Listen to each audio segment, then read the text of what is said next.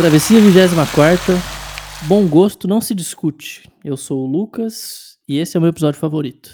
Eu sou o João e eu tenho um pouco de vergonha da minha lista porque ela é um tanto nerd. Eu sou o Matheus e 60% da minha lista eu acabei de fazer. Já estava feita, escrita na história. Mas alguém quer começar? Eu acho que, como o João é o mais preparado, eu sugeriria que você começasse, João. Tipo, escolhe uma categoria, vamos por categoria pra É, ficar mais. Categoria maneira. Tá, que tal por música? Eu acho que música é uma coisa presente na vida de muita gente, né? São poucas as pessoas que não escutam música. Acho que é show. Tá, eu tenho duas só que estão aqui. É, a primeira é uma música do Audioslave chamada Show Me How to Live, Me Mostre Como Viver. É uma música que eu escutei quando eu era criança, na época que eu tava começando a entender inglês, assim, ser capaz de, de entender inglês, e aí ia lá no. Na, naquele site que tem as letras traduzidas, esqueci o nome agora. Letras de música. Letras. É, ou era Vagalume, não lembro agora. Vagalume, antigamente era vagalume. Aí eu ia lá e eu, eu vi o significado da letra dessa música e eu fiquei impactado, assim. E é uma música que eu escuto até hoje. E de vez em quando, dependendo do, do mood que eu tô, assim, do humor que eu tô, o estado emocional que eu tô, essa música me toca de jeitos diferentes. Então quando eu tô um pouco mais de bem com a vida, é, é uma música que eu aprecio. Mas quando eu tô um pouco mais triste, é uma música que eu entendo, por assim dizer. E é, eu gosto muito dela. É, não sei se eu já vou pra minha segunda e última ou se vocês querem colocar uma música de vocês nesse meio tempo também. Eu acho que você pode passar a tua e a gente complementa que a gente achar válido. E aí depois a gente faz música por música de cada um. Acho que fica mais fácil.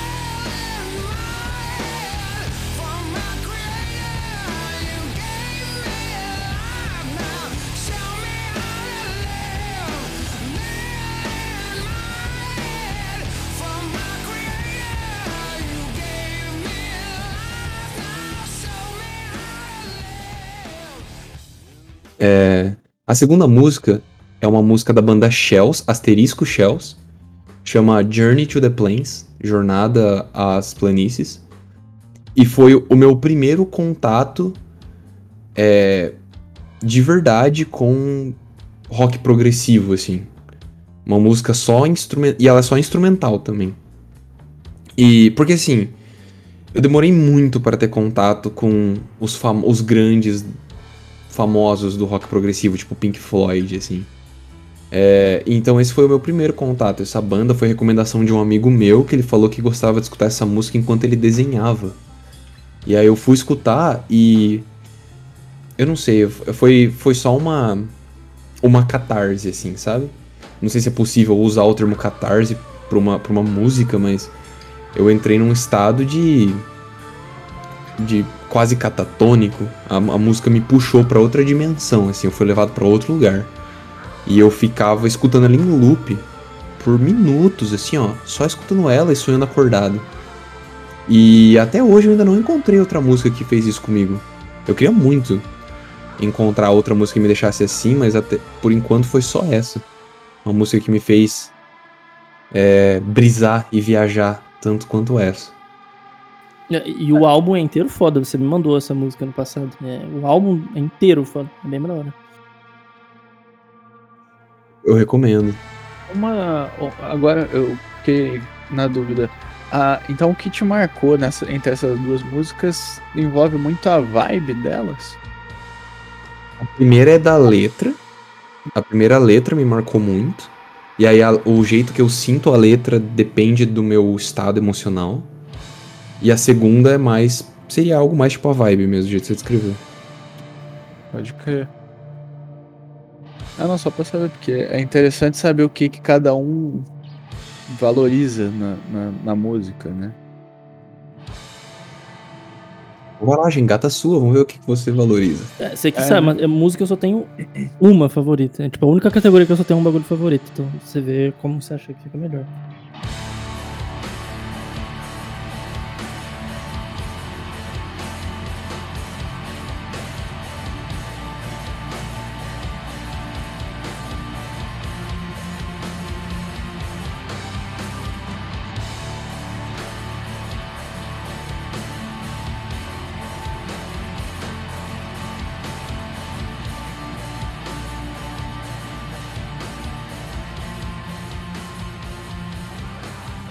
Então, eu tenho algumas, porque conforme a gente foi falando e conversando, eu fui entendendo algumas coisas e vieram algumas coisas à cabeça. Eu vou começar com três músicas, então, que elas são complementares, vamos dizer. A primeira delas é Last Goodbye, é a última despedida, ou é Last Farewell? Acho que é Last Goodbye, do Billy Boyd. Ele, Billy Boyd, ele fez é, o Pippin em Senhor dos Anéis, que vai ser mencionado novamente daqui a pouco, mas enfim. É, ele fez essa música e ela tocou, acho que no filme do Hobbit. Eu não tenho certeza, eu não assisti tantas vezes o Hobbit, na verdade. Mas o que me pega nessa música é a mesma coisa que me pega na música. Agora eu não sei o nome, mas o pé na estrada eu vou botar. Que é do, do Irmão Urso. E por fim, a terceira música que divide. É. Divide o pódio, vamos dizer, nesse quesito, é um outro lugar do Terra Celta. E as três têm o, mesma, o mesmo significado para mim. Foram três músicas que eu ouvi muito quando eu saí de Londrina e vim para São Paulo. E por mais que é, as três falam sobre despedida, elas são músicas muito diferentes que eu consegui imaginar elas em muitos períodos da minha vida. É, por exemplo, Last, Good, Last Goodbye, ela fala sobre o fim de uma jornada, né? A gente tem é, desde as gravações de Senhor dos Anéis até o final da gravação do Hobbit, mesmo que tenha vindo bem depois, foi assim, mesmo para todo, pra todo o elenco, todas as pessoas que acompanharam, foi de uma jornada. Essa música é, é, fala muito disso. É, a questão de a gente tinha uma missão, essa missão acabou, e agora eu, eu vou seguir o meu caminho, sabe? É, e eu fico pensando nisso no, quando eu vim para São Paulo. Não no. Aliás, não quando eu vim. Mas eu fico imaginando a minha ida de São Paulo, sabe? A. a... Peraí, eu, eu quero refazer a ordem. Pra ficar mais, mais fácil. Deixa eu. Achar um ponto pra poder. Tá. Então, eu vou começar falando é, pela música Um Outro Lugar. Eu vou começar falando pela música Um Outro Lugar, né, do Terra Celta, e o Pé na Estrada eu vou botar. Porque as duas, as três falam sobre viagem e despedida, né? Mas essas duas, elas falam sobre a ida, sabe? É, o Pé na Estrada eu vou botar, que já tá na hora de ir. É, um lindo horizonte, o céu azul. É... Putz, esqueci o resto da letra. O que mais, o que mais eu poderia pedir? Mas eu poderia pedir. É, que todos saibam que lá vou eu. É, então, assim, quando eu tava vindo para São Paulo, foi isso de. Porra, se eu. Se é pra ir, vamos que vamos, sabe? Vamos com tudo. É, é até o pé na estrada e o pé na porta, sabe? Tem que chegar, porra, chegar com tudo aqui, fazer o que eu tenho que fazer do melhor jeito possível.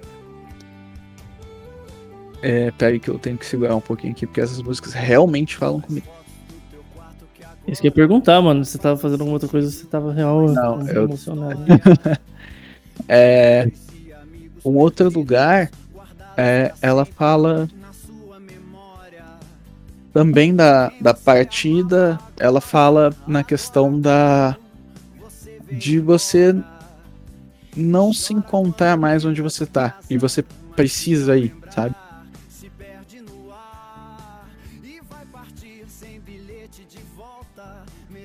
É. E. Ô, porra. Paquejou a voz aqui. É, e aí o que acontece? A, a- a frase que mais me pega de jeito nessa música é um All-Star no pé e uma mochila nas costas. Porra! Eu passei metade da minha vida com a porra do All-Star no pé e uma mochila nas costas. Então, assim, claro que é muito genérico. Eu acho que a torcida do Flamengo também passou metade desse jeito. Mas, bom, eu me identifiquei pra caralho, sabe? É, e fala também do, do apoio que você tem é, dentro de casa, tendo que ir e tudo mais. Então, me, me fala bastante. Aí a terceira é Last Goodbye, né? Ela também fala de despedida, mas é, vamos dizer que é o caminho inverso. Porque ela ela faz parte da trilha sonora do Hobbit, né? E ela fala da questão da missão cumprida. Tipo, ah, eu vim, a gente fez muita coisa junto, a gente é, é, compartilhou momentos, histórias, e minha missão acabou.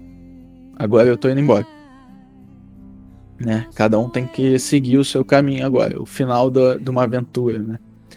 E aí eu sempre imaginei que quando eu acabasse as coisas aqui, pudesse voltar para casa.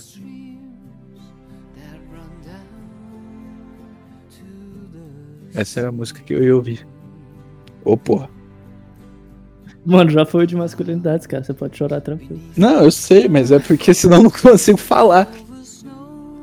É... Essa é a última música que eu ouvi em São Paulo. Assim, enquanto eu estiver aqui a trabalho. Legal, mano. Achei muito interessante essa última colocação aí. E fiquei, e fiquei real. Não, não sei se surpreso é a palavra certa, mas eu fui pego de surpresa com você, ficando realmente tocado só de lembrar das músicas, cara. Isso, isso eu não imaginava, não esperava por essa. Achei muito bacana isso também. É, eu sou muito mais sensível do que eu aparento. Barbudão, né? Não aparenta. é. Hum. Você, já, você já terminou? Não sei. Então, aí tem mais duas que vão para outra vibe. Tá. É, a primeira delas é Barket Demon, do Ozzy. É uma música que eu sempre vou lembrar com, com um, um carinho. Não carinho, mas assim, uma memória mesmo, um afeto. Porque em 2009, quando teve o show dele em. 2009 não, desculpa. 2008 foi um, 2011. Foi em 2011 o show que teve aqui em São Paulo, eu vim com meu pai. A gente veio.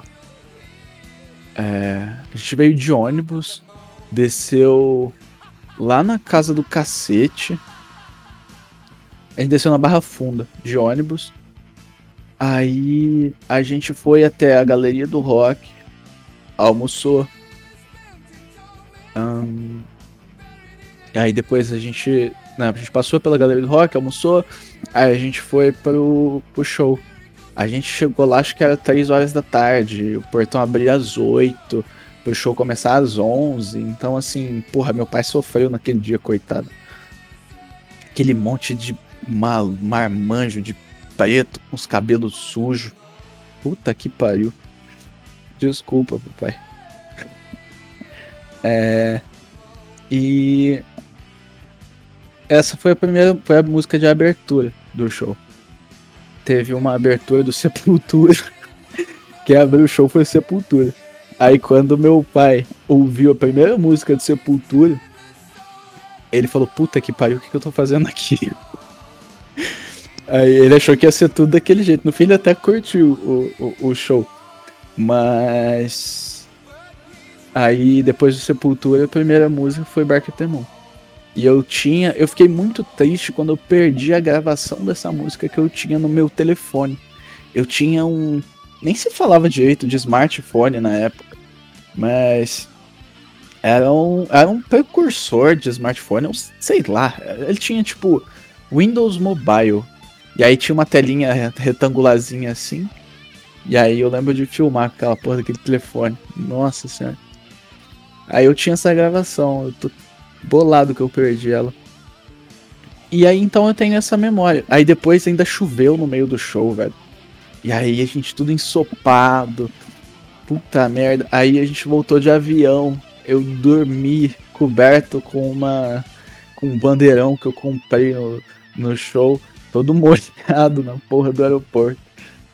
Então é, uma, é, é, é, um tipo de, de música que me traz muita memória afetiva. Eu não consigo ouvir essa música e não lembrar do show. Lembrar desse, desse fim de semana, ou desse dia, né? É... E por fim, é... do Queen. Que quando a gente falou de músicas que marcaram a gente, foi uma coisa que. Aliás, vocês querem me falar alguma coisa ou toco direto? Não, cara, pode ir, tô apreciando aqui. Não, pode falar.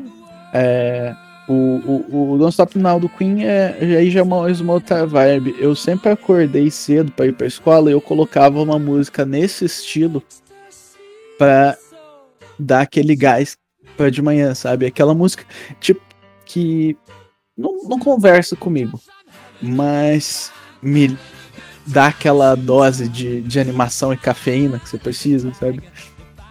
Então é, é, é, não, então a minha minha ode nesse momento não é só essa música, mas é, é, esse tipo e estilo de música. E essa é a minha lista de música. Maneiro, cara, uma boa lista. Gostei. É, mano, eu tô me sentindo meio humilhado. Eu tenho uma música só, tipo, eu até fiquei pensando se eu consigo lembrar alguma alguma outra música, tipo, fui olhar e tal, tipo, eu tenho, sei lá, de, de dois anos pra cá, eu tenho a mesma playlist, assim, que eu fui cultivando e tal, mas é, é mais um estado de espírito, assim, um, um, um, âmbito que eu gosto, mas às vezes, tipo, eu ouço outros gêneros de música mais, um, um pouco mais rock, às vezes não, mas minha música favorita, tipo, que é, eu consigo pensar na adolescência, na adolescência minhas músicas favoritas eram, tipo, eu lembro que eu levei uma vez na terapia, né? Que foi um exercício bom que era Thrown Away do Papa Roach e Sulfur, né? Enxofre do Slipknot. E aí era tipo a ideia de tipo, ah, eu só queria ser jogado fora, uns negócios assim, vamos tá meio crise, crise adolescente e tal.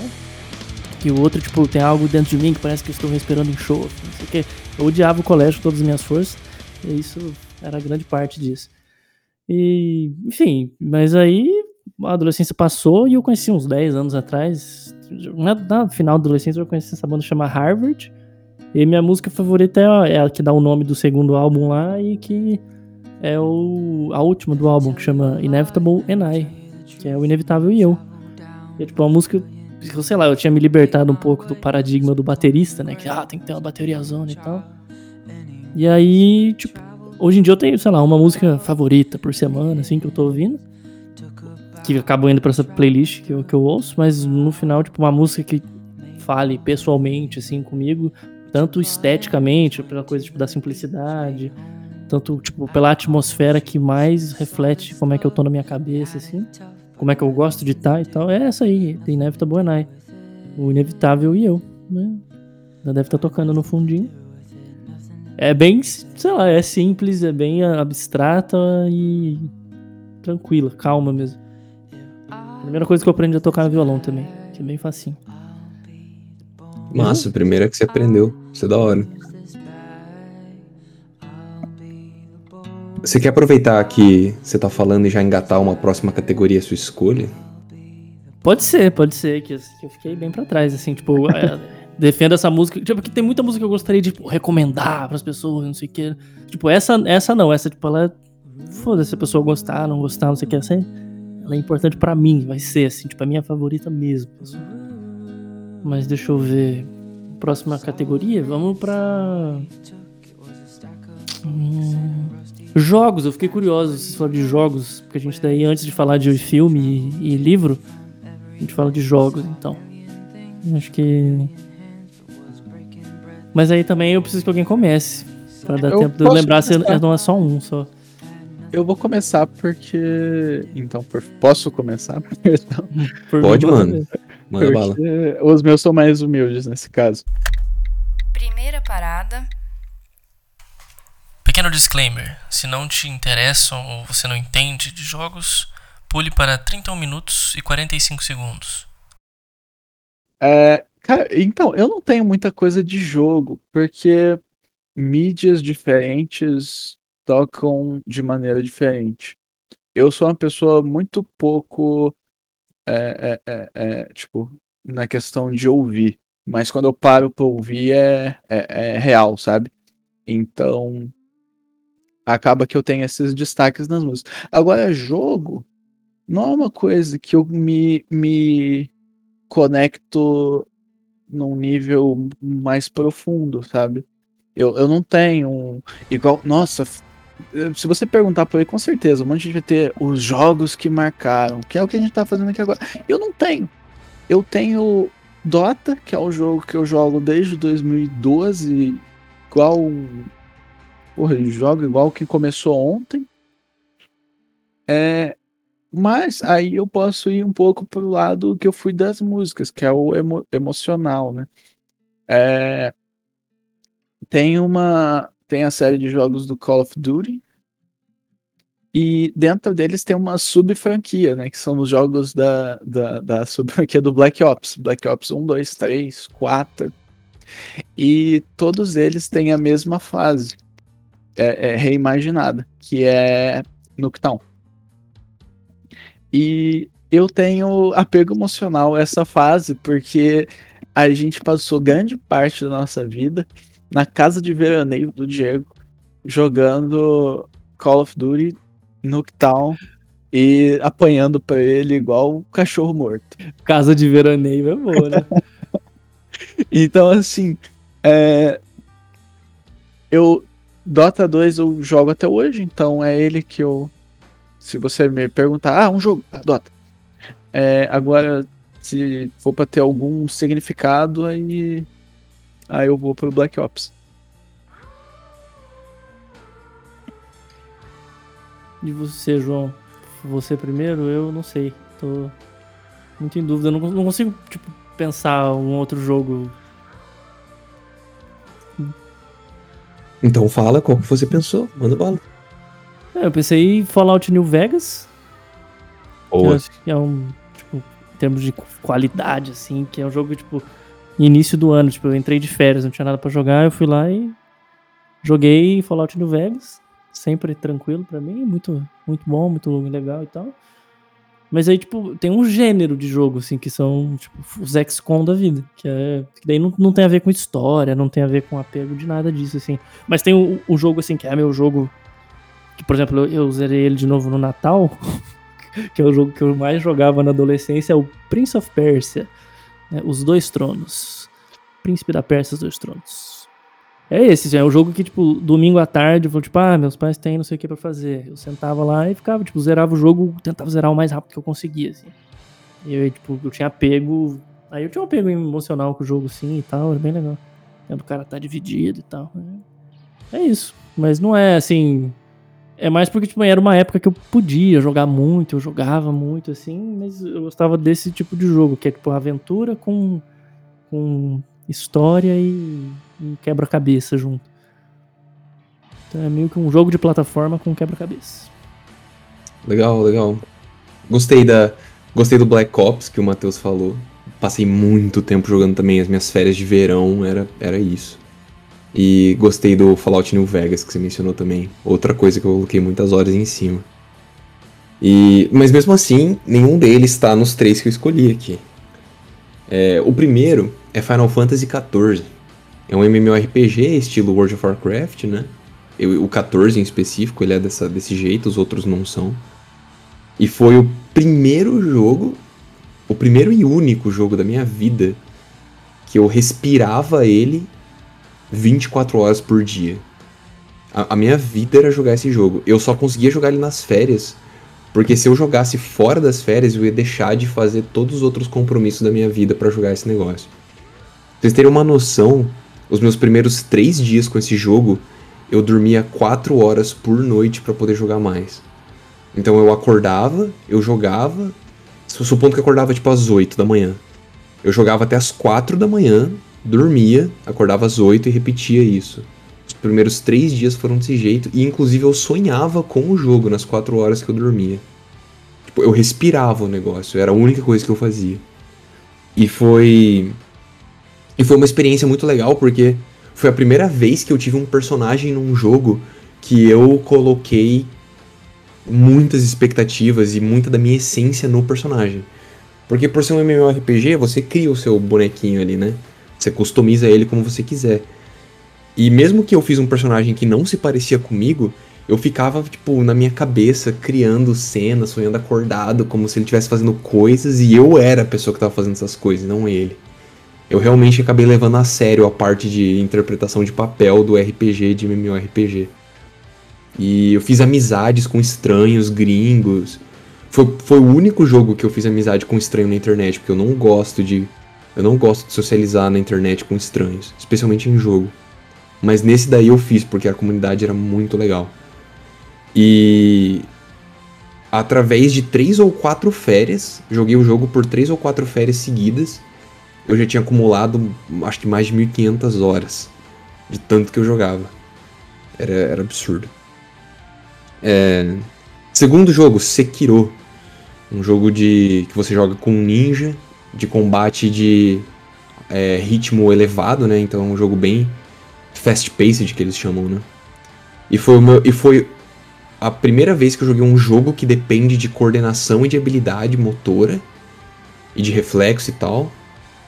Foi, é, foi a primeira vez que eu joguei um jogo assim e eu me dediquei para ficar bom. Porque quando eu tinha contato com os jogos que dependiam fortemente de habilidade, tipo Tetris, coisas desse jeito, eu desistia. Né? Eu já, já tentei jogar Tetris por recomendação de amigo. O, o Rafael, que já até participou de um dos nossos das nossas gravações. É, ele me recomendou Panel de Pong, que é tipo um Tetris Attack, assim. Também testei, não consegui. Mas o Sekiro foi, a, foi o meu primeiro o jogo e talvez o único. Que dependia de habilidade e eu coloquei o esforço necessário para ficar bom e me tornar um espadachim que realmente conseguia fazer uma luta atacando e defendendo em em ritmo elevado e me sobressaindo nesse desafio. Foi real um desafio e eu gostei muito da jornada dele. E um jogo que me marcou bastante. E aí, por último, é o meu jogo top 1 da minha vida inteira. Para mim, esse jogo ele é um magnum opus de todos os videogames já feitos até hoje, na minha humilde opinião, que é Zelda Breath of the Wild para Wii U e Nintendo Switch. Esse jogo para mim, ele é o único jogo do mundo que sabe certo fazer certo um jogo mundo aberto, em que você realmente está livre para explorar e você tem vontade de explorar. É um jogo que tudo que você faz nele, desde escalar montanhas, até domar cavalo, até explorar calabouços, descobrir novos itens, conhecer novas civilizações, tipo, tudo que você faz no mapa gigantesco que ele tem, você faz com gosto e com vontade. Não é igual os outros jogos que explorar o mundo deles é tipo uma tarefa, é um compromisso. Tipo, não, nesse jogo é, é uma vontade, você realmente sente a vontade de ser um aventureiro. E ele não, e ele não prioriza o estilo de jogo de ninguém. Não importa se você é uma pessoa super veterana dos jogos, que faz tudo otimizado, ou se você é alguém que não joga quase nada e você faz tudo de um jeito meio medroso de aos pouquinhos. Esse jogo ele trata todo mundo, tem espaço para todo mundo. Todo mundo consegue jogar esse jogo. Eu já vi pessoas, tipo, completamente leigas, que já jogaram, tipo, sei lá, três jogos ao longo da vida, jogar esse jogo e conseguir se dar bem nele e gostar pra caramba. Ele, para mim, ele é. Se você fosse pegar a sensação de aventura e exploração e, e, uma, e uma epopeia, assim como os filmes do Hobbit e do Senhor dos Anéis representam, transformasse em forma de jogo, esse, é esse jogo que sairia. E além do fato que ele tem uma trilha sonora linda, maravilhosa, que acompanha você o tempo todo. E é, esses são os meus, meus três jogos. É, eu já ouvi a trilha do, do Zelda. Eu nunca joguei nenhum. Nunca joguei nenhum Zelda na minha vida, assim. Só vi meus, minha prima, na verdade, jogar quando eu era criança. Mas eu lembro que eu gostava da, da flautinha. Mas é, eu peco, nunca tive Nintendo nem nada. E eu lembrei, eu falei dos meus jogos, eu lembrei uma coisa, velho, que na verdade, tipo, eu falei um ponto de vista na, da história, New, Fallout New Vegas, intelectualmente falando, tipo, o XCOM, tipo, qualquer jogo do XCOM que sair eu vou jogar infinito também. Volta e meio eu pego um final de semana e, tipo, ah, vou, não vou ler, vou zerar o jogo, vou lá e zero o jogo. Ou Prince of Persia por emocional, mas o jogo que, tipo, que eu até tive que me proibir de jogar é Campo Minado. Eu não posso jogar Campo Minado. De, tipo, é um bagulho que É, eu gosto muito de jogar, não sei o que acontece, se é tipo.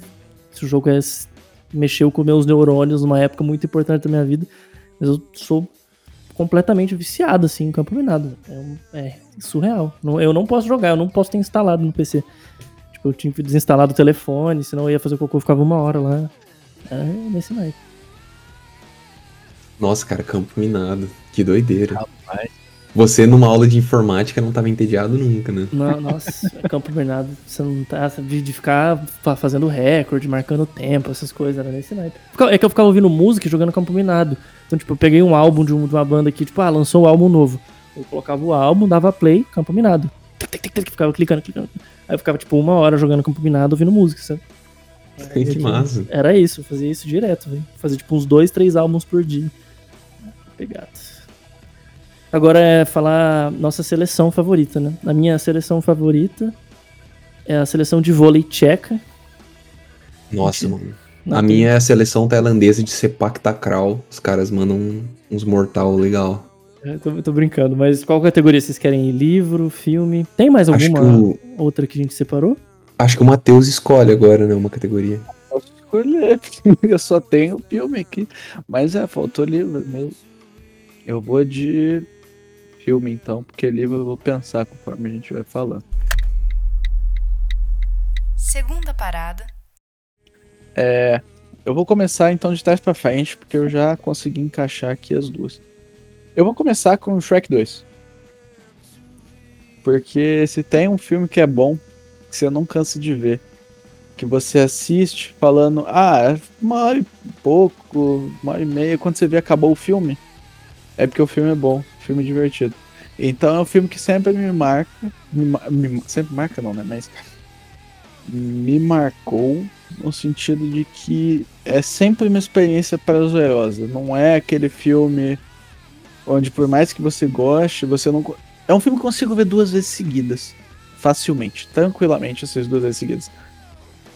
E para mim, os outros dois filmes que eu vou falar aqui, eu não vou assistir duas vezes seguidas nunca na minha vida.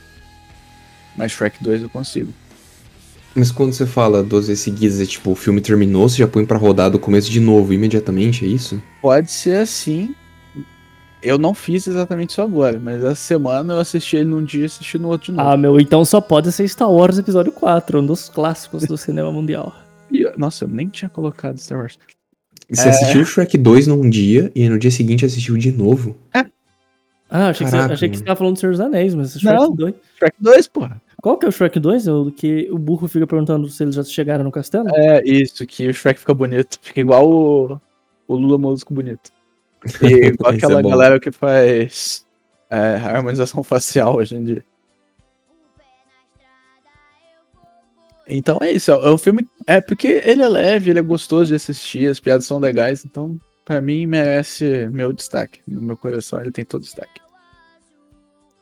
É, aí eu já, já mencionei algumas travessias atrás. Viva, a vida é uma festa. Esse filme me marcou mesmo. Ainda não vi, mano, mas é porque eu quase chorei no trailer, daí eu fiquei meio assim, só que eu quero chorar hoje, eu fico de boa, eu não, mas eu vou ver. Cara, você vai, você vai chorar. Eu não, também, eu, eu, eu vi e eu chorei pra caramba, velho. É perfeito esse filme, marcou. Eu já falei dele, então acho que eu vou eu vou só deixar ele como menção aqui. Eu acho que Inclusive, uma curiosidade sobre esse filme. A minha mestre de Kung Fu recomendou esse filme para ter uma melhor visão sobre culturas em que a morte não é um tabu. Tipo, culturas que enxergam a morte de outra forma e não da forma é, mórbida que a nossa cultura ocidental enxerga, né? Então, eu acho legal que esse filme carrega esse aspecto também. E.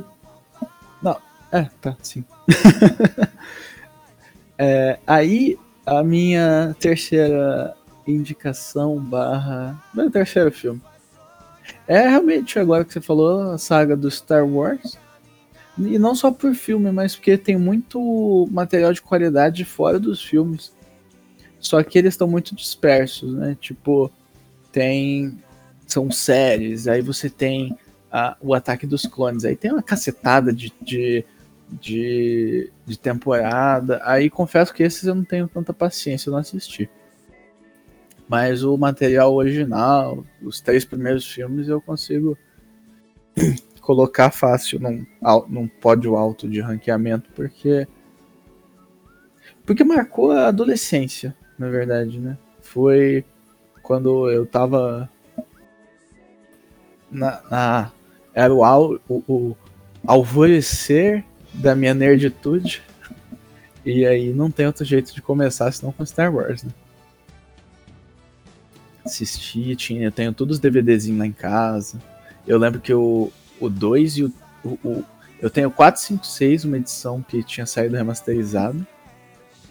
Aí o 1, um, eu acho que é uma cópia pirata que eu copiei de alguém. E o 2 e o 3, eles são. Eu comprei eles quando a, a locadora perto de casa faliu. Aí eu fui lá e tava mal barato. Eu falei, ah, eu quero esse filme aqui. Aí tem até a, o, o, adesivinho da, da locadora ainda. Aí depois eu, eu parei de comprar né, essas mídias, então não, não cheguei a ter o 7 em diante. Mas é, é uma é, marca bastante. Esses dias mesmo eu tava jogando o jogo, um dos últimos jogos saiu do Star Wars com Candy. E aí eu só consegui pensar, nossa, mano, Star Wars é muito bom, velho. É, enfim. É, Star Wars me marcou bastante. E por fim, Senhor dos Anéis. Eu deixei por último Senhor dos Anéis porque esse foi. Acho que foi a saga de filmes que eu assisti mais vezes na minha vida. Eu já assisti. Assim, eu não sou o maior nerd do mundo. Mas eu assisti acho que 10 vezes cada filme. Então daí. Ô louco!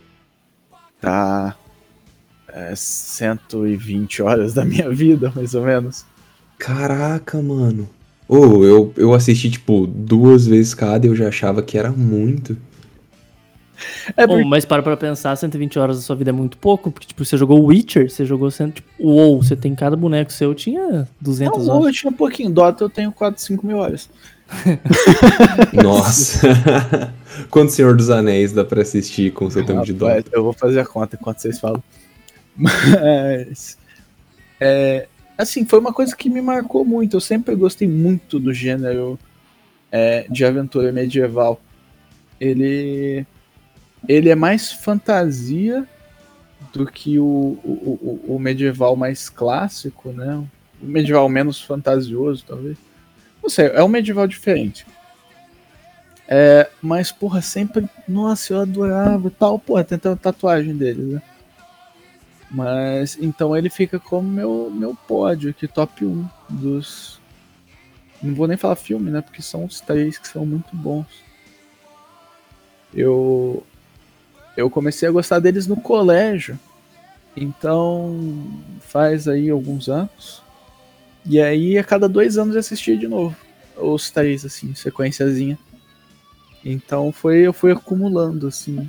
E eu já tô atrasado de ver de novo. A última vez que eu vi foi mostrando pra Flávia, que ela nunca tinha assistido. Eu falei, não, vamos assistir então. É, aí foi ano passado. Ano passado?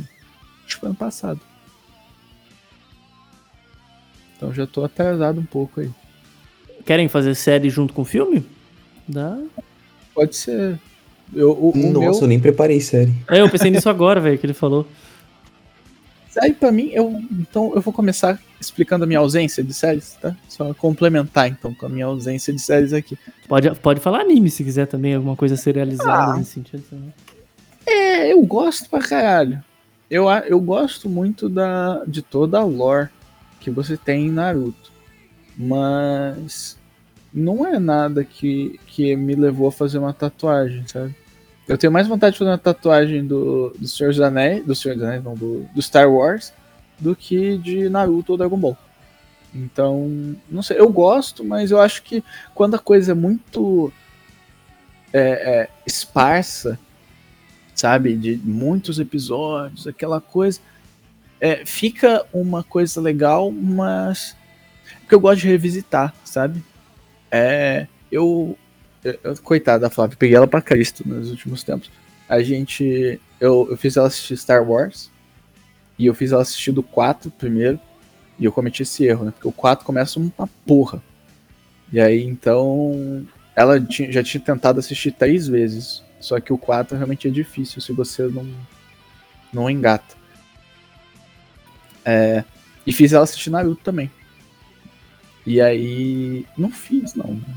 Enfim, há controvérsias nessa, nessa questão. Mas. Eu fiz ela assistir Naruto. E tipo assim, eu gostei de assistir de novo. Mas assim, é tão espaçado. É, porra, são 720 episódios contando. Eu tiro todos os fillers, porque eu não aguento. Então, de 720 cai para 350. É, fica tão espalhado tudo que, sei lá, não dá aquela pira, sabe, de você assistir duas, três horas de caralho, muito foda. Ah, eu não, eu não, eu não tenho é. isso em mim, não, mano. Eu, eu, eu gosto, mas eu não assistiria de novo nunca, velho. Nunca. É muito, tipo, é muito grande, velho. Tá maluco. Então, pois é, eu não, eu não tenho a mesma satisfação do que eu tinha antes, sabe? Eu acho que tem muito da. O, eu, o que eu, o, eu gostar vai muito da memória afetiva. Sabe? Porque quando eu relembro, eu não lembro de filler, eu não lembro de que o cara fazia um jutsu, aí tinha dois minutos de conversa para ter outro jutsu na briga. Sabe? Eu, eu, eu realmente tenho. eu tenho o, a série inteira em cortes muito bem feitos na minha cabeça que me deixam com a sensação de que eu gosto, que eu vou continuar gostando, mas realmente eu não, dificilmente eu vou revisitar, falar vou assistir tudo de novo. Talvez um dia a gente começou a assistir porque um dia eu parei e falei, porra, a luta dos Hokage é muito massa. Aí eu coloquei para assistir só aquele pedaço. Aí a Flávia sentou do meu lado, eu falei, ah, vamos ver tudo então. Então assim, é, eu tenho só aquela coisa na minha cabeça e aí eu não consigo é, é, é, ter uma coisa tão grande assim, com um afeto tão constante. Né? Ah, e por isso que não tem série na minha lista. Justo, válido. E o Lucas? Séries do Lucas? Ah, vou fazer filme e série junto, mas, tipo, eu, eu, fui, eu separei. É que hoje em dia eu tenho, tipo, quatro filmes favoritos, tá ligado? Mas eu fui pensando quando eu era criança, tipo assim, tem até uma história, uma anedota de. Eu assistia Rei Leão o dia inteiro, né? E aí, tipo. Uma vez minha mãe falou, Lucas, vai almoçar, não sei o que, senão você vai ficar de castigo. Aí eu imitei o Simba, fiquei. eu rio na cara do perigo. Daí, tipo, ela saiu do quarto, foi dar risada, voltou e me deixou de castigo. Eu não podia assistir Rei Leão. Mas, tipo, eu assisti Rei Leão nesse naipe, assim, até que eu cheguei na faculdade, fiz um trabalho sobre Rei Leão, me toquei que era, tipo, Hamlet monarquista, e eu fiquei bolado e não consigo gostar mais. Tipo, tem as músicas, tem tudo mais, mas, tipo, eu falei assim, ah, amigo, vamos dizer sim ao imperialismo, não dá. Aí eu assistia muito Power Rangers do Ivan Uzi lá, o filme dos Power Rangers. Viagem de Shihiro, quando eu comecei a ter noção de mundo, assim, com uns 11 anos, eu gostava também. E tinha América, porque eu achava engraçadíssimo. E aí, na fase intermediária, Emanuele 3. Mentira, tô brincando.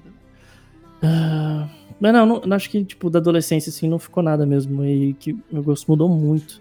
Até porque eu não conhecia muita coisa. Tipo, gostava de Star Wars também, vi e tal. Mas nunca tive um. Ah, sei lá, nunca tive um caso de amor com nenhum dos filmes. Até, tipo, até eu fazer uns 19. Também, assim, e achar mais os filmes da, da minha lista, que, que que faz tempo, né? Mas um é A Grande Beleza, do Paulo Sorrentino. Ganhou um Oscar de filme estrangeiro também. O Animais Noturnos, do Tom Ford. Os Incompreendidos, do Truffaut. E Meu Jantar com André, do Louis Malle. Então, os, os quatro filmes, curiosamente e não surpreendentemente falando, são sobre, tipo, basicamente os protagonistas são homens que são artistas e estão lidando com alguma coisa de alguma maneira.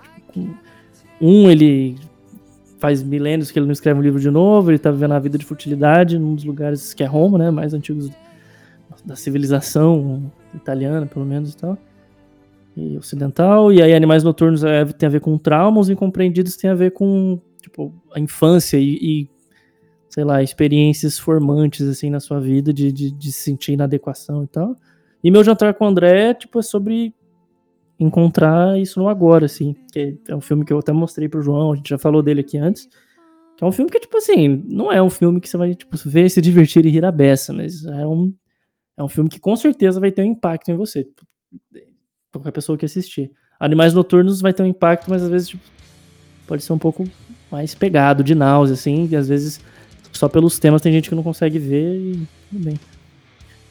Mas de filmes, com certeza esses, esses quatro, assim, e se eu não tenho mais nenhum que eu, que eu colocaria nesse mesmo patamar. São filmes que, tipo, eu posso tranquilo. Tipo, só que eu não vejo ele hoje, vejo de novo amanhã. Tipo, igual a série que eu vou falar, tipo, eu vejo, sei lá, uma vez por ano cada um, porque toda vez que eu vejo é um mês, assim, de eu pensando nas coisas que ele me evoca durante bastante tempo. E série, tipo, coloquei duas, mas tipo, série, série mesmo, quando a gente pensa em série, é The Leftovers, que é da HBO e tal. Com certeza para mim é a melhor série já feita. Essa eu assisto todo ano. A Bia agora também assiste comigo todo ano. As três temporadas. E South Park, porque eu acho muito engraçado e eu gosto das críticas e às vezes de ver como eles mudaram do início pro fim, mas tipo, tem temporadas antigas que eu não vejo mais, que tipo, aí eu já não acho nem graça mais da, da questão que eles estavam satirizando naquela época, que era relevante ter um episódio falando, tipo, todas as formas diferentes de falar cocô, sabe? Daí, tipo, que naquela época não podia falar na TV, e era uma transgressão, e era questionar a hipocrisia americana. Hoje em dia eu já não acho graça, mas tem alguns que são mais atuais, assim, de temas tipo, sei lá, Instagram de, de, de crianças e meninos adolescentes, coisas assim, e, e políticas é, democráticas americanas, que eu acho legal. Mas é isso, assim, tipo, porque um roteiro é bem. Todos eles têm a ver com roteiro também. É, todos os filmes. Todos os filmes, as séries e South Park. South Park ele tem três linhas, tipo, carga emocional, carga narrativa e carga de, de, de progressão dos personagens mesmo. Em cada episódio de 18 minutos e todos eles têm impacto e, e são coesos e, e são é muito bem feito. E The Leftovers é simplesmente foda, não tem nem o que falar do Leftovers, que se eu falar 2% da população desaparece e a série trata do que as pessoas que ficaram para trás acham do mundo. Tem gente que entra num culto, tem gente que começa a beber e tem gente que, sei lá, começa a acreditar em milagre ou acha que ela era pecadora e não foi levada por Deus. E, tipo, eu não tenho resposta necessariamente de nada, mas. Eu tô no meio de assistir essa série, tô no episódio 6. É, mano, o terceiro episódio é um dos melhores, do padre, não sei se você lembra, que ele vai. Sim, é um dos melhores episódios tipo, de roteiro, assim, que que existe, velho. Essa é a minha série favorita de todas, a gente vê todo ano aqui. ver. Tem poucos episódios, né? Tem, são três temporadas de 10, eu acho. Ah, Vou ver se eu acho. Vou chamar Flávio. É muito bom. Vai chegar o HBO. Ah, Merchan. Ninguém nunca me ouviu, mas.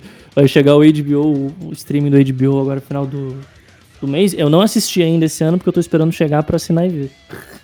Nossa. Nesse naipe, é. É muito bom, velho.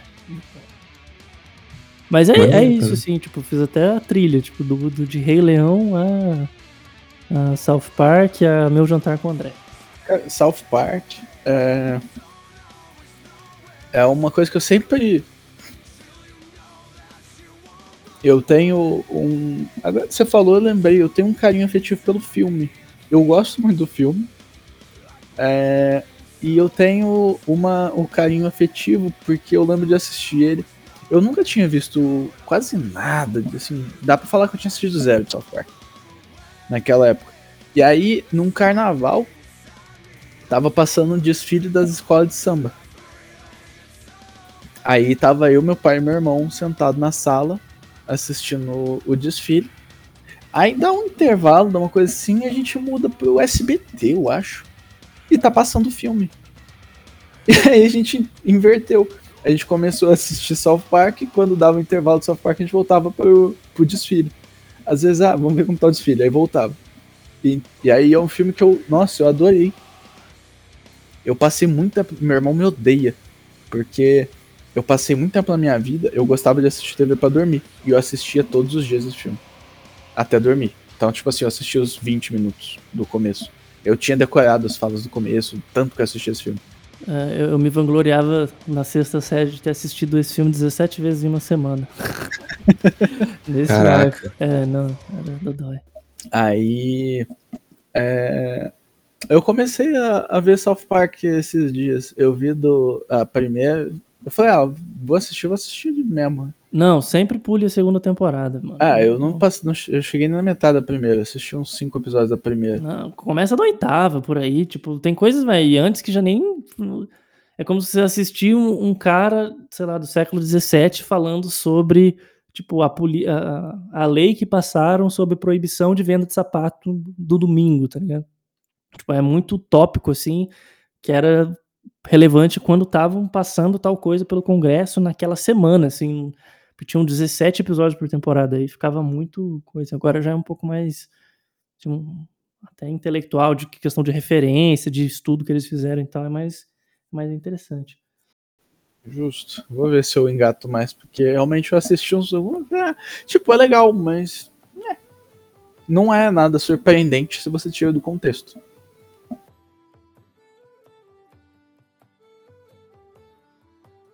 É, o meu, meu negócio era tudo. Era isso, João. Pode ir, perdão. Maneiro, legal a lista de vocês.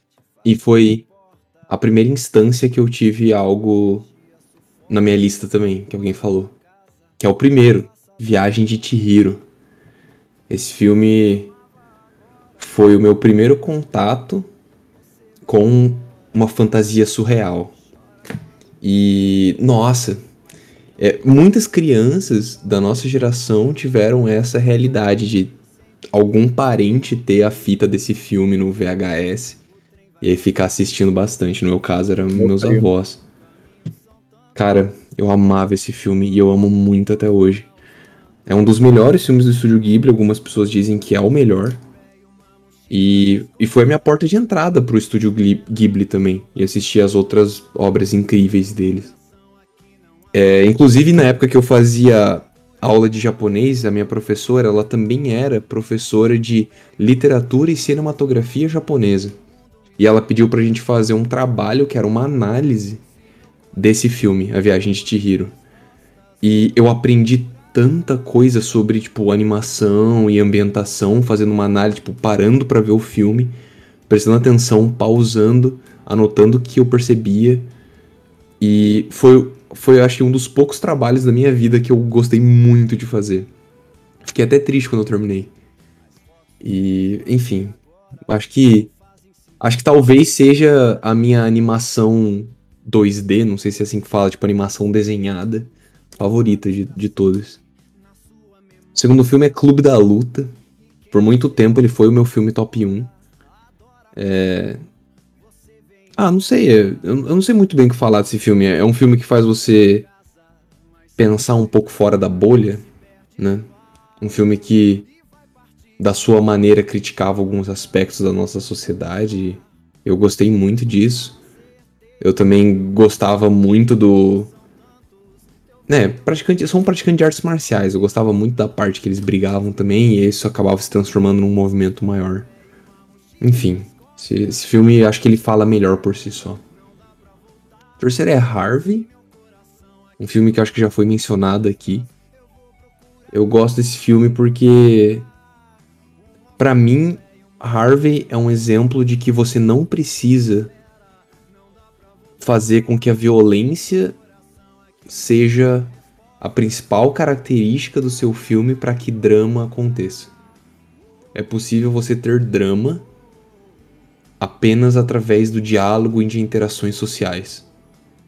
Além de toda a mensagem que ele passa, mas a mensagem, assim como eu falei no Clube da Luta, é o tipo de coisa que é melhor você ver do que eu deixar na minha resenha aqui.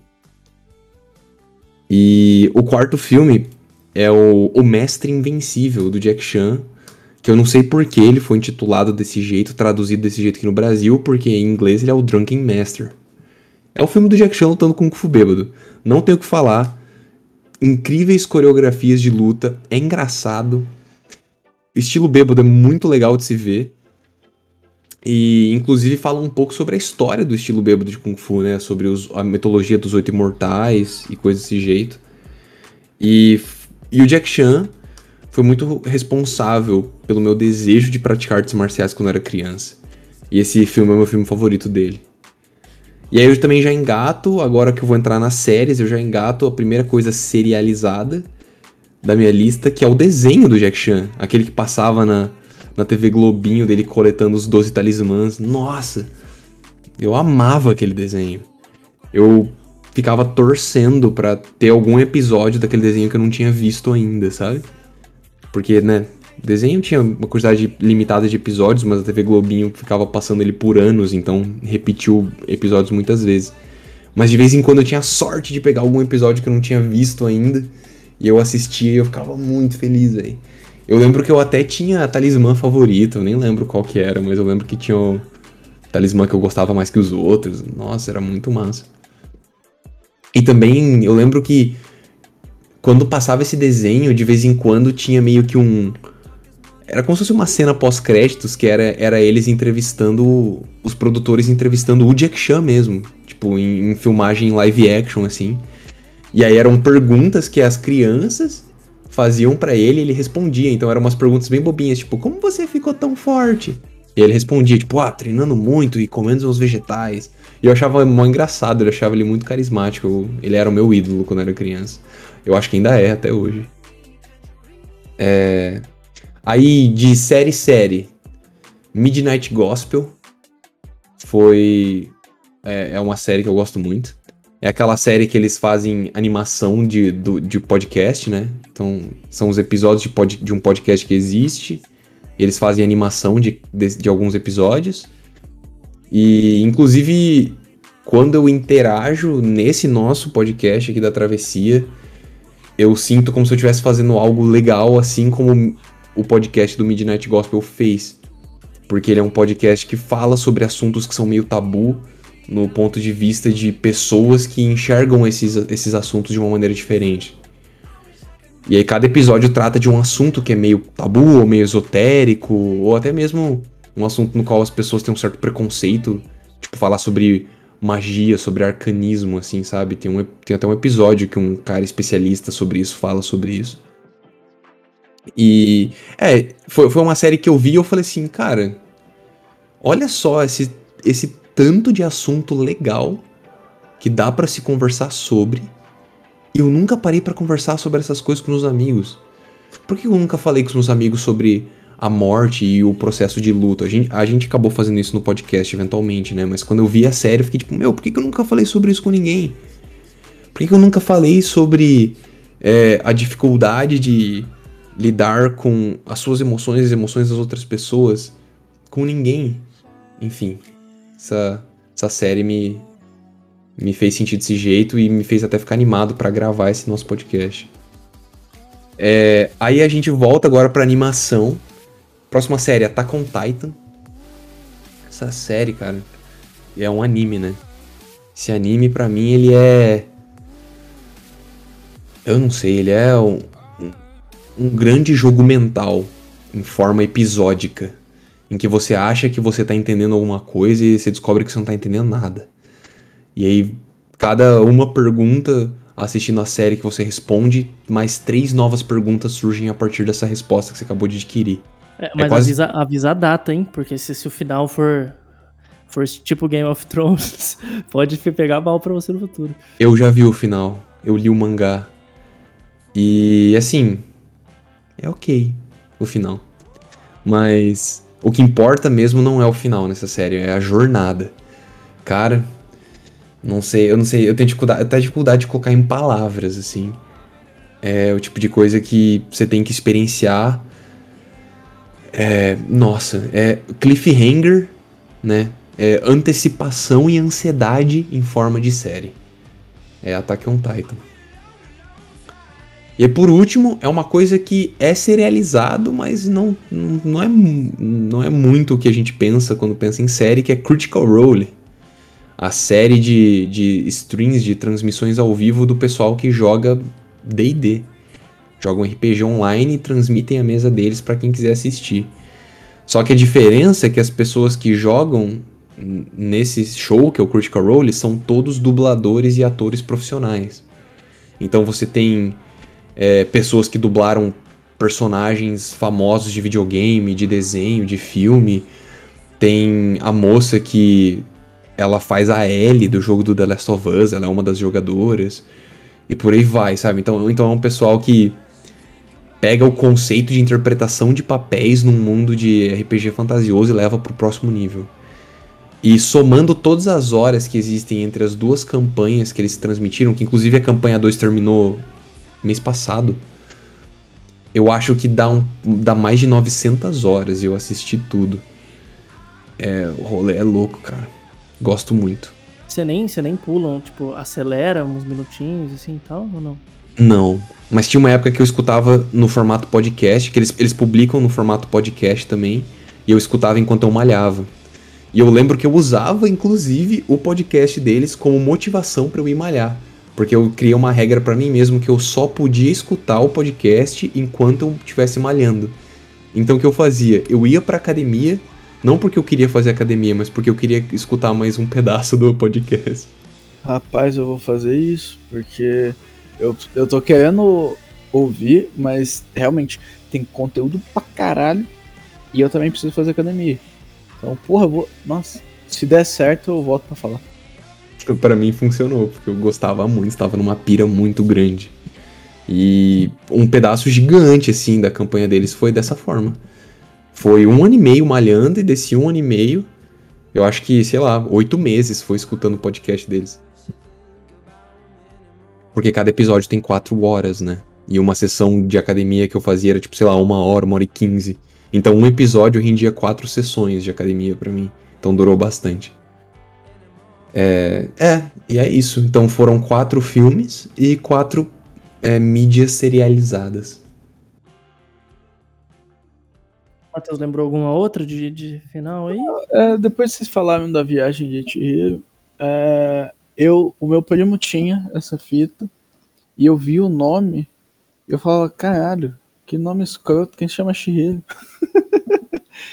aí eu aí eu nunca tive vontade de assistir, porque eu também não gostava, eu não me chamava atenção na época. Não me chamava atenção a arte na época. Eu gostava de desenho da Disney. Então eu vi aquele.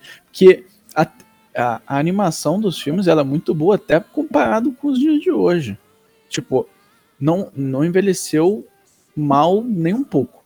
O, o, o, o, se você remasterizar, parece que foi feito agora mesmo. Não tem nada que indique que é velho. É... Mas eu nunca tinha assistido. Eu fui assistir ano passado. Peguei para assistir. É a meta era ter assistido todos os filmes do Estúdio Ghibli, mas eu desisti no meio. Eu tava assistindo de madrugada, eu acabava dormindo no finalzinho, então eu falei, ah, vou parar, depois eu. Quando eu for assistir de verdade, eu, eu volto. Mas assisti esse, assisti o Castelo Animado, e os, todos os filmes são muito bons. Né? Sim. Inclusive, lembrei sobre uma característica específica da Viagem de Chihiro, que eu morria de medo da cena dos porcos antropomorfizados. São e, dela, cara, com todo mundo que eu conversei que assistiu esse filme quando era criança, todo mundo falava que morria de medo dessa cena. É, tem, tem alguma coisa. Cinema, eu lembro do momento que aconteceu assim. Tem uma coisa meio. Eu acho que é pelo animalesco, meio. Não só por serem porcos, mas é, é muito. Eu consigo entender o porquê, e me lembrou até uma cena de Senhor dos Anéis, que é no terceiro filme, quando o o Denethor tá comendo enquanto o, o exército de Gondor tá indo pra guerra. Pra guerra não, né? Tá indo tomar um couro. Ele, ele pega, trazem a comida para ele, e aí enquanto o Billy Boyd vai cantando a, a música, é, dentro do personagem, ele canta, né? é, o, o, o regente vai comendo e ele come de um jeito que gera meme de Senhor dos Anéis até hoje, que é Mano, é, é animalesco, é bizarro, é desagradável. É bem visceral, né? É visceral a palavra, melhor palavra para descrever. É muito bizarro. Sim, inclusive, é, comer de uma maneira visceral é uma ferramenta usada em muitos filmes para mostrar, tipo, pessoas de cunho maligno, assim, dar uma, dar uma impressão maligna para certos personagens. É, faz todo sentido. Terceira parada. Primeiro é O Hobbit. Amo esse livro. Porque, meu, não tem o que falar. Quando você pensa em aventura, é a história do Hobbit. E foi muito legal de ler. Gostei bastante. Me senti. É, é uma leitura gostosa, não é? O Senhor, a do Senhor dos Anéis, a leitura do Senhor, do Senhor dos Anéis, eu acho que ela é meio maçante. Mas a do Hobbit, eu não sinto tanto isso. E. Tem um motivo, tem um motivo. Depois, depois eu elaboro. Ah, tá. É, é porque é infantil, não é? E- É, já o Senhor dos Anéis, ele foi feito depois. O, o, o Tolkien fez o Hobbit primeiro, deu pro filho dele ler na época. Era um livro infantil. Aí, só que o Tolkien, psicopata de, de criar universos, continuou. Aí ele fez o Senhor dos Anéis, fez o Silmarillion. E tem esse universo gigante de coisas que, que são descritas até o, o quantos pelo tem na xerela do dedinho esquerdo da mão do cara. Só Aproveitar que eu já interrompi, qual dos dois que tem aquela que começa com as músicas lá, que é um monte de cantiga que, que é mais pra testar o idioma lá? Que esse, mano, teve um que eu, eu, eu não sei se foi o Hobbit. O Hobbit eu comprei em latim, pra ver se um dia eu leio. Mas provavelmente nunca vou ler. Mas o, eu acho que deve ter sido o Senhor dos Anéis, então, que era um, um calhamaço gigantesco com. Eu lembro que tinha umas, uma- umas três páginas de uma música de uns anões numa mesa. Eu falei, ah, mano, não, não vai dar isso aqui. Realmente, se isso aqui é legal, eu Ah, nunca serei descolado. No filme? Não, no livro. Ah, tá. É, é, eu, não- eu não posso dizer com certeza porque acho que a versão do livro que eu tenho, ela já é. A construção dela é diferente. É, eu também não, não tenho. Mas, Certeza. é, mas tem. Nossa, tem coisa pra porra. Então, pode ser que seja os seus anéis e foi pros anexos, sei lá. Porque mantém anexos. São 900 páginas de livro, mas 300 páginas de anexos. Que aí ele vai falar das dinastias e não sei o que. É, o nível de detalhe é cabuloso. E aí, tanto que Senhor dos Anéis, eu já vou adiantar que tá na minha lista. É, mas esse eu só li uma vez. É, tá na minha lista e ele é desse. O, o maior problema dele é a primeira parte inteira, o comecinho dele inteiro, porque quando ele tá descrevendo o condado. Porque a descrição do condado é o que mata, que vai definir se vai continuar aquele livro ou não. Porque ele cria esse universo ilídico todo né, dos hobbits com os buracos no chão, onde eles não têm preocupações com o mundo externo, e hobbits são felizes e comilões, é um paraíso. Mas o nível de descrição é abu- cabuloso. Então fica realmente a parte mais pegada do livro. Mas desculpa, João, eu te interrompi gratuitamente, peço perdão. É, Era só porque eu, eu fiquei muito na dúvida, eu sabia que ia ser na, na lista do Matheus de novo, e aí eu ia ter que interromper os dois, eu já interrompi você primeiro, perdão. Tá tranquilo, eu também não tenho muito que elaborar sobre o livro do Hobbit. É, O outro é um livro que a gente já conversou sobre, Sociedade do Cansaço. Mudou meu jeito de enxergar certas coisas, no caso a nossa sociedade e as características dela. E se você quiser saber mais como nós nos sentimos em relação a ele, nós temos um episódio gravado sobre isso. E é, são esses dois livros. Pô, muito bom. Eu, eu posso seguir? Que eu já pego o gancho de uma coisa. Pode, pode, pode. Pode? É, o, eu li o Hobbit, foi emprestado do Caio. E dentro dele tinha um envelope. Tava va- era um envelope mesmo, né? Tava vazio, dobrado no meio. E aí ele me emprestou com esse envelope e falei, ah, porra, marca a página. Eu sempre fui uma pessoa muito caótica na escolha dos marca-páginas, era sempre um papel rasgado ou um, um recibo que tava do meu. O que eu visse na minha frente virava marca-página. E aí foi esse marca-página que me acompanhou, assisti- é, lendo o Hobbit, lendo O Senhor dos Anéis e lendo o Silmarillion também. Eu tô com ele até hoje dentro do Silmarillion, esperando só eu comprar contos inacabados pra mudar ele de livro. E o Hobbit, no caso, não tá na minha lista, mas eu vou colocar como menção honrosa, porque realmente é muito gostoso de ler. E a, a outra coisa que tá na minha lista é não é um livro, mas é um, um autor, né? é o Stephen King, no geral. Eu gosto muito do estilo de escrita dele, de como ele consegue passear em, em dois é, em dois estilos de é, como é que chama? É, ou ele faz aquele terror psicológico bizarro dele, ou um terror meio visceral às vezes, ou ele faz histórias de esperança, e é muito bizarro. Ou às vezes ele mistura os dois, né? Então, ele, ele é um autor que eu gostei bastante, eu conheci no ensino médio, e até hoje eu, eu não li tudo dele, mas sempre tô acompanhando, vejo saindo uns livros, também escreve pra cacete esse velho.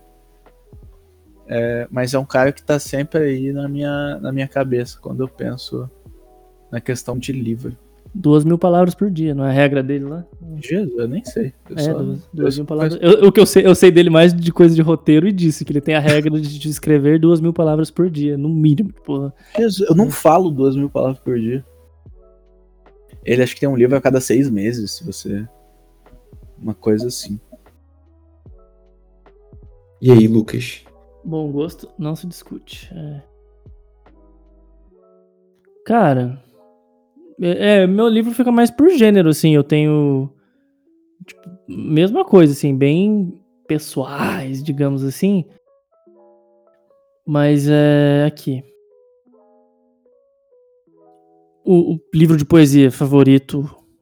Que é que é duro dizer, tipo, um livro só, mas. Então vou vou dizer um empatado com o outro, que é Clepsidra, do Camilo Peçanha, que, que o meu poema favorito está nesse livro, que é, é branco e vermelho. Mas não é o meu livro de poesia favorito. Meu livro de poesia favorito é do Alberto Caeiro, que seria tipo a obra completa do Alberto Caeiro, mas dá pra dizer que, que é o guardador de rebanhos, para todos os efeitos. Aí, tipo, meu romance, romance favorito, assim, é A Queda, do Albert Camus. Esse também eu leio todo ano, direto. Que assim, eu- a primeira vez que eu tive contato com Albert Camus foi na casa da minha mãe. Ela tinha um livro, tipo, que ela comprou quando ela era adolescente lá. E tava na- na- no quarto que eu tava, eu voltei, tava meio assim, putz, ah, não tem nada a fazer, não sei o quê. Eu peguei o livro, sentei e li, assim, devorei o livro. Ah, meu Deus, era o estrangeiro. E ela tinha a queda também, depois eu li a queda e ah, depois, depois de lá, acho que todos os anos eu li a queda pelo menos uma vez, assim. E aí fui, ah, estudar francês, eu queria ler, não sei o quê. E. Mas, ah, mas é, é que eu falei, é que daí poesia, poesia é pegado, porque poesia também tem o- As Flores do Mal, do Baudelaire, assim, são dois livros simbolistas e um modernista, né? Mas enfim, é- mas são esses. E mas o meu livro, livro com o meu autor predileto de todas as eras, que daí fica no gênero da, da- do ensaio, mas é um, é um ensaio de ficção, é o Vampiroteutes Infernalis do Willem Flusser. Willem Flusser pra mim é imbatível, maiormente que já pisou no, no Munders, simplesmente fantástico. E, e o Vampiroteutes Infernalis é um ensaio de ficção porque ele é um ele descreve a- biologicamente, fisiologicamente esse Vampiroteutes Infernalis seria tipo essa lula abissal, né? Como um animal completamente oposto ao ser humano em todos os sentidos, enquanto o ser humano é retilíneo, ela se faz circular e tal. Tipo, é um animal que o nome existe, mas o animal descrito não existe, é uma ficção, sabe? E ela funciona como alegoria por todo o pensamento filosófico do Flusser condensado nessa nessa criatura, que é que você entende assim a sua situação de humano na humanidade, no mundo contemporâneo, por, por contraposição a essa criatura descrita, sabe? Tipo, o habitat dela, a maneira que ela, que ela interage com o mundo, a maneira que o mundo reage a ela e tal. Assim, esse livro é muito foda. Não é, claramente, tipo, você não vai tipo, chegar no livro aí e falar assim, ah, eu quero ler algo pra relaxar, vou ler Vampiroteus Infernais. Não, acho que nenhum desses livros aí é, tipo, até Baudelaire, assim, acaba dando uma pegada. Mas são meus livros favoritos, querendo ou não, tipo, é isso aí. Igual meus filmes, tipo, meu jantar com o André, são duas horas de um filme sem história, que é um cara conversando com o outro numa mesa de jantar depois de muitos anos sem se encontrar. Tipo, a história é isso, é o que acontece, mas aí o filme é o que tá acontecendo, né? Meu, essa pegada. Não sei, eu, eu não gosto de tentar vender as coisas que eu gosto, não sei se vocês perceberam no decorrer das coisas, que eu tento. Não, eu notei, você tá. Você fala correndo as coisas. É, então, eu- Sem, sem paixão, cara. Não é sem paixão, velho. É porque eu não. Não sei. Você não quer incomodar. Não é que eu não quero incomodar. É que eu sei que, tipo, no geral, não, não são coisas que, tipo, são muito vendáveis, assim. Por exemplo, os filmes. Os filmes, tipo, posso falar quais que, tipo, ah, ganhou um Oscar, foi, foi- concorreu a Oscar, é considerado um clássico de sei lá o que, de qual lista de cinema alternativo. Só que, tipo assim, eu tenho que falar sobre o que eles são e o que eles são pra mim, né? Então, tipo, eu não quero vender, não quero um pitch, assim.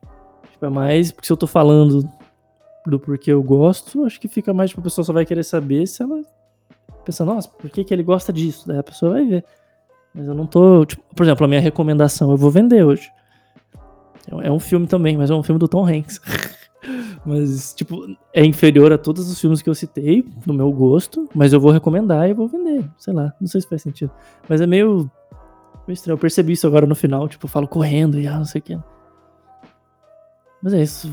Willem Flusser, Camilo Peçanha, Albert Camus, Baudelaire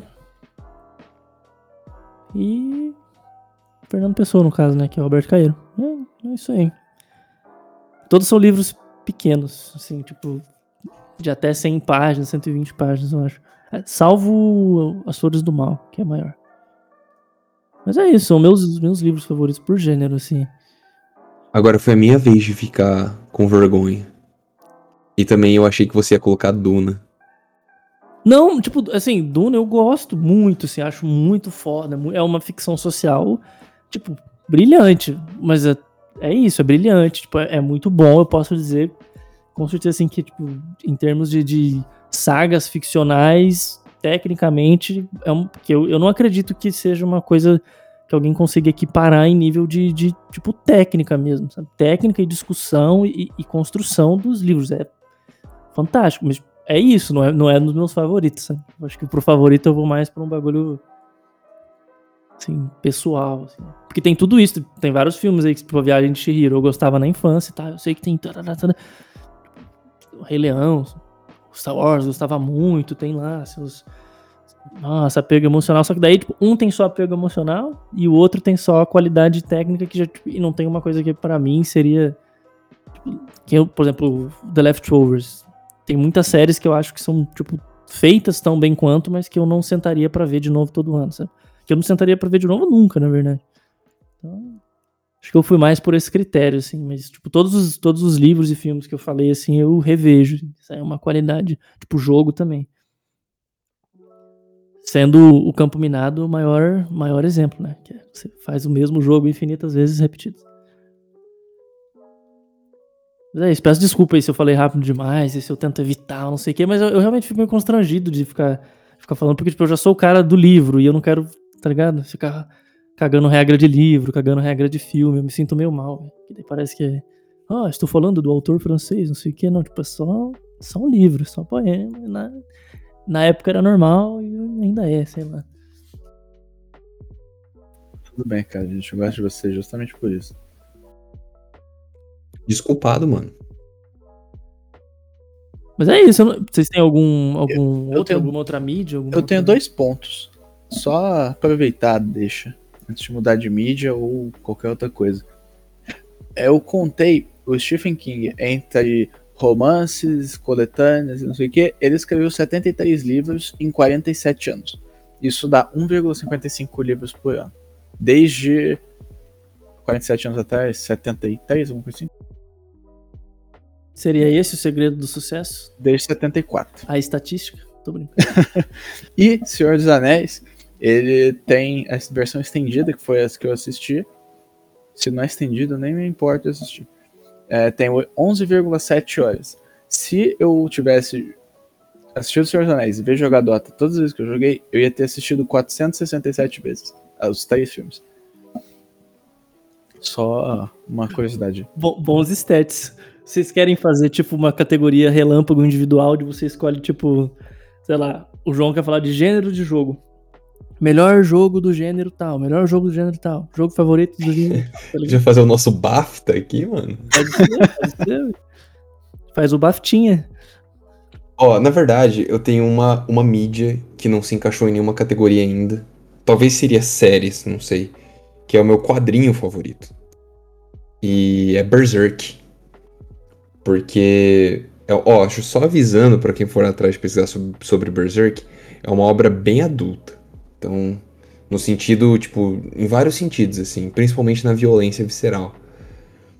Mas foi uma obra que me marcou muito porque foi a primeira obra que eu consumi no qual as criaturas representadas pela luz, tipo os anjos, eram do mal, e as criaturas representadas pela sombra, nem todas eram do mal, algumas eram do bem. Então foi uma obra que tipo pegou todo o conceito de luz escuridão, bem e mal e inverteu. E fez e fez tipo o mundo não é mais preto e branco, o mundo é um espectro de cinza. Bem e mal é um conceito amorfo. Sabe, é uma obra tipo totalmente separada do conceito desses conceitos convencionais.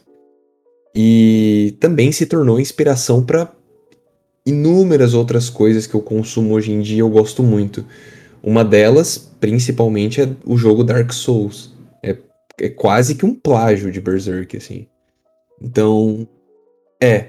Se alguém aí estiver procurando um quadrinho para ler e não vê problema com conteúdo adulto, leiam Berserk. Mas eu já aviso que a história não vai terminar porque infelizmente o autor morreu mês passado. E não chegou no final a história. Mas o que tem da história até hoje é incrível.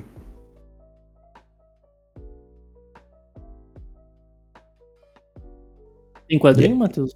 Ou Ah, se alguma outra quiser. categoria? Não, pior que eu, eu fui pego com as calças riadas aqui. É...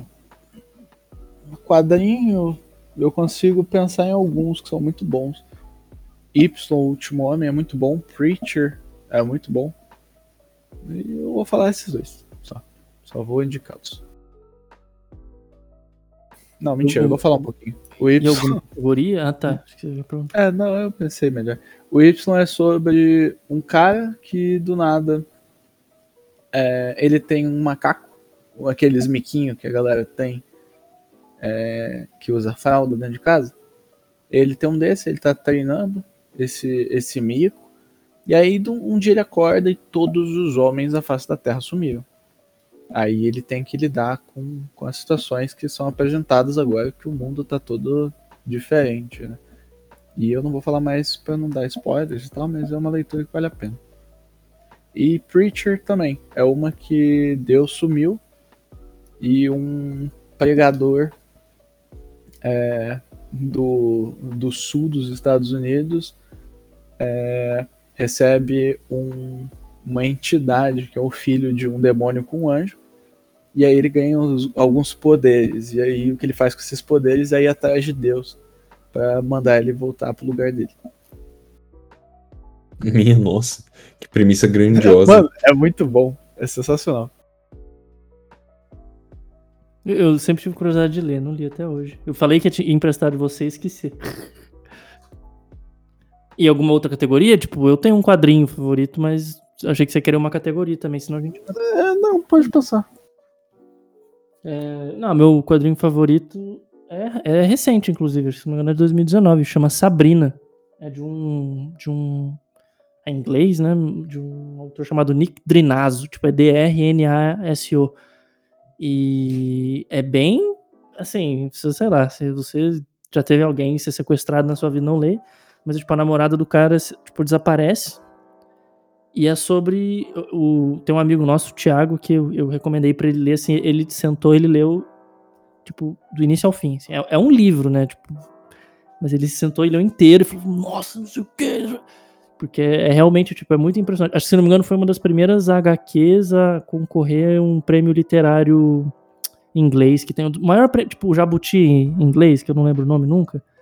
Ela foi, tipo, nomeada como romance lá, sabe? Foi a primeira vez que aconteceu. Tipo, o Bob Dylan ganhar o coisa de literatura, assim. Foi um... É aquele prêmio que o, o ícone dele antes era o Lovecraft, eles mudaram? Cara, não sei. Não sei. Eu só sei essa informação do prêmio, tipo, eu nunca nem, nem vejo. Mas, é, nossa, é muito, é muito bom. É muito bom. Da arte minimalista, a história, ao, ao momento que o cara tá, tipo, tá se sentindo assim sozinho, ele vai visitar um amigo, porque ele só não quer estar na mesma cidade, que é a cidade que ela desapareceu. Porque geralmente quem é culpado pelos desaparecimentos é, um, é o cônjuge, né, e tal. E aí, enfim, é, é, muito foda. É pesado, sim, é pesado. Não tem cena de violência nem nada, mas é, tipo, emocionalmente pesado. Mas é de longe, tipo, uma das obras mais únicas, assim, que eu já vi. E ela precisa da mídia para funcionar. É incrível. Sabrina, do Nick Trenazo. Eu não sei se tem em português ainda, porque tipo, é muito, muito, muito, muito recente mesmo. E com, com a pandemia no passado, eu não sei se era uma prioridade traduzir isso. Ainda mais saindo vários filmes de saga nova de herói. Mas, mas é, bem, é bem bom, vale a pena. Acho que dá para conseguir ler online também, tranquilo.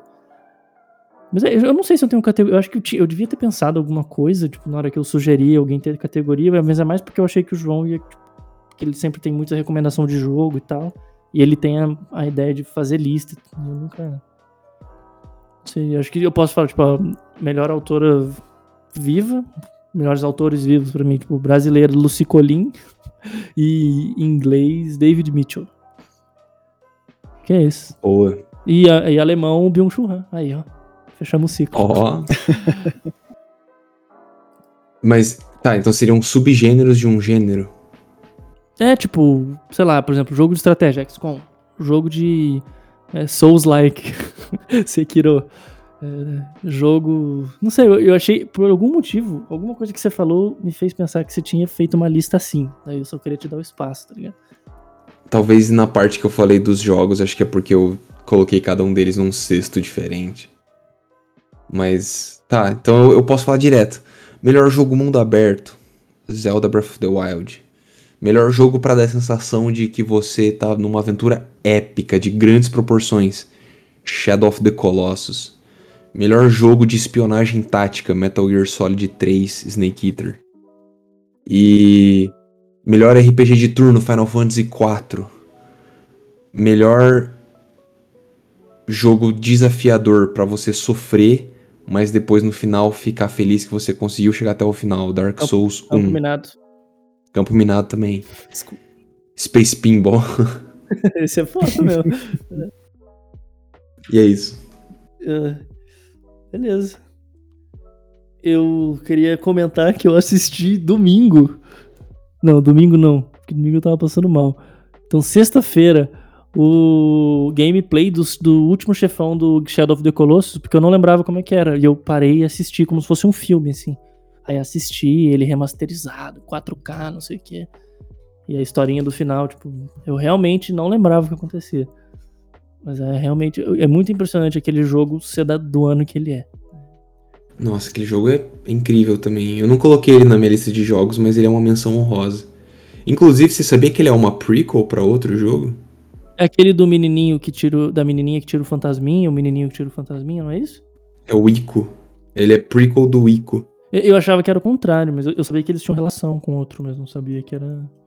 É, a história do Ico começa alguns anos depois do final de Shadow of the Colossus.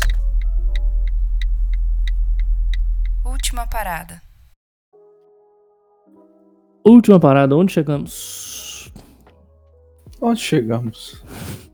Eu cheguei que eu notei que os meus gostos são.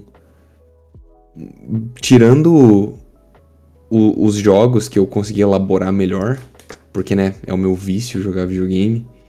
O resto é tudo coisa superficial da cultura pop, assim. Talvez Harvey seja exceção. Mas de resto, é tudo, tudo coisa normal, assim, que várias pessoas recomendariam. E eu acho que está conectado porque que eu falei lá no começo que eu tenho um pouco de vergonha da minha lista. Tipo, é cultura nerd pop, sabe? A minha lista. É, eu cheguei acho que eu tenho vergonha pelo motivo contrário, porque o meu é, tipo, é tudo totalmente nichado e, tipo, tudo é extremamente difícil de recomendar. Você tem que recomendar com uma cartinha dizendo, ó, oh, é, faz, vale a pena, eu, eu prometo, eu juro. Confia, confia. Confia. Ah, tipo, até South Park, que é, tipo, cultura pop, é, tipo, ó, oh, você tem que entender que é uma sátira, não, eles não estão falando que foder egos é legal mesmo. Tipo, daí tem toda essa parada aí que tem o estigma da primeira e segunda temporada lá, que era tipo quebrar o paradigma da TV, hipocrisia da TV americana, não sei o quê. Que daí, tipo, a galera acha que é só isso. Falo, não, vê o Margarita viu, vê os negócios, tipo, é, sei lá. Mas eu tenho vergonha meio por isso. Porque eu tenho vergonha de ficar falando, velho. Tipo, os nomes, tipo, Charles Baudelaire, Albert Camus. ah, ah, parece que é, tipo, ah, tudo bagulho. E é só, tipo, sei lá, é- não é tudo isso. São, são livros, tipo, simples. São livros que muita gente lê na adolescência também, não é? Só que é na França, às vezes, sei lá, lê no colégio. E tinha um do Machado do Assis, Machado de Assis também, que eu ia falar, que eu não falei, mas eu vou colocar top clássicos foda que você devia ler de novo, agora que você tá mais velho, que é o Dom Casmurro, velho. É muito bom. É muito engraçado, velho. Tipo, é simples, é muito engraçado, não, não tem condição. Dom Cas... A Moreninha, velho. A Moreninha, é- eu rio lendo a Moreninha, é muito bom. velho. Só que a gente era criança, a gente não entendia as coisas. Vale dar uma chance. São minhas menções honrosas. E eu não, não falei do Grande Sertão Veredas porque eu não reli ainda. Eu tenho medo de reler, porque é muito grande e tenho preguiça. Mas provavelmente vai estar no meu romance favorito junto com a queda. E recomendar alguma coisa, antes do Matheus falar, que minha recomendação essa semana vai ser um filme do Tom Hanks, que saiu no, no Netflix, que é Notícias do Mundo, alguma coisa assim, News, News of the World, que é, é tipo um The Searchers, que é um, o filme de Velho Oeste mais clássico que existe, assim, invertido. É muito legal isso. E ele é um, um ex, ex-sargento da, da Guerra Civil Americana, que ele, o trabalho dele é ir de cidade em cidade lendo jornal para as pessoas. E ele encontra na estrada uma menina que foi sequestrada e criada por índios, perdida. E ele, como os guardas não têm interesse nenhum em resolver o problema, ele toma as dores e vai tentar achar a família dela. Só que a família dela já morreu.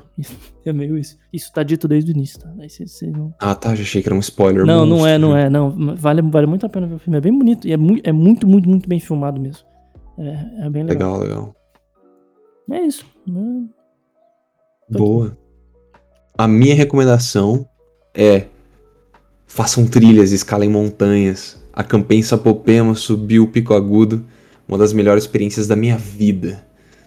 Recomendo fortemente que todo mundo deveria experimentar subir uma montanha pelo menos uma vez, só pra ver o que que você acha. Se não gostar, beleza. Mas meu, que experiência, que experiência.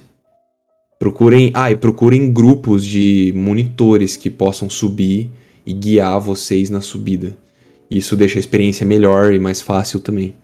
Porque se você simplesmente for com um grupo de amigos assim, talvez tenha as suas dificuldades. Mas é, nossa, façam isso de verdade. Guardem dinheiro pra fazer isso. Então acho que eu termino aqui falando que, cara, eu não tenho vergonha na minha lista, não.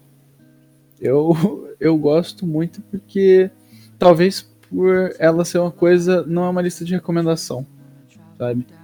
É uma lista de coisas que me tocam, que me interessam, que eu gosto, e se você gostar vai ser legal que a gente pode conversar a respeito, sabe? Mas, então, talvez eu, eu fique um pouco mais desligado de, de tentar vender o meu produto, sabe? Tipo, eu não vou tentar te vender a música do Irmão Urso. Mas. é, então, acho que acaba que eu fico um pouco mais de boa, assim. Eu tô bem, bem resolvido com minha lista. É, e a recomendação, depois que a gente começou a falar de quadrinho, eu lembrei de um quadrinho que eu tô recomendando de vez em quando, que é um de terror. Não é um quadrinho, na verdade, é um mangá de, de terror. É um terror meio psicodélico. O nome é Uzumaki. O autor, Uh, brabo, esse é bom. o autor é o Junji Ito. É, é uma cidadezinha onde espirais começam a aparecer, as pessoas ficam meio confusas, perdidas e insanas. E é aquele tipo de terror onde o protagonista não questiona o que tá acontecendo, não questiona a lógica, sabe? Ah, o cara. Eu soltei, apertei, tossi e soltei de novo. O, a personagem principal não questiona as coisas esquisitas acontecendo, ela só aceita que elas acontecem e a história vai revolvendo ao redor disso. No começo fica meio estranho, mas depois que você aceita isso, fica uma é uma leitura muito boa, cara, porque é bizarro mesmo, é, ele é bom em te deixar com aquele. Hã?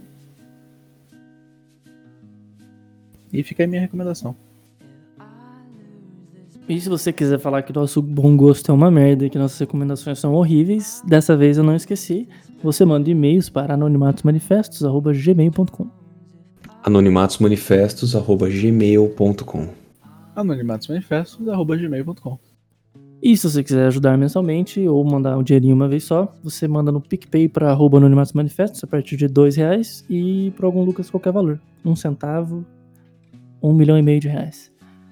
É, não tem mais nenhuma observação, a não ser que agora que eu vou fazer esse episódio, você ouviu já, que tem música e tal, um background, vocês me digam também por e-mail se vocês gostariam que eu tirasse o silêncio absoluto, às vezes, do, do podcast, porque no início eu achei que eu vim com várias ideias de como, não sei que, só que eu acho que às vezes, tipo, sei lá, fica criando tanta barreira pra pessoa ouvir o um negócio que se vocês acharem que fica mais fácil de concentrar com uma musiquinha de fundo do que o silêncio e tal, sem perder a seriedade e tudo mais, mas de, de acordo com o tema e tal, manda aí, que sua opinião com certeza vai ser considerada. E vale para vocês dois também, tá? Depois que sair e tal. E Bom. é isso aí, mas por mim, fico por aqui. Vou rever provavelmente várias das coisas que eu falei hoje. E até a próxima. Até a próxima. Até a próxima.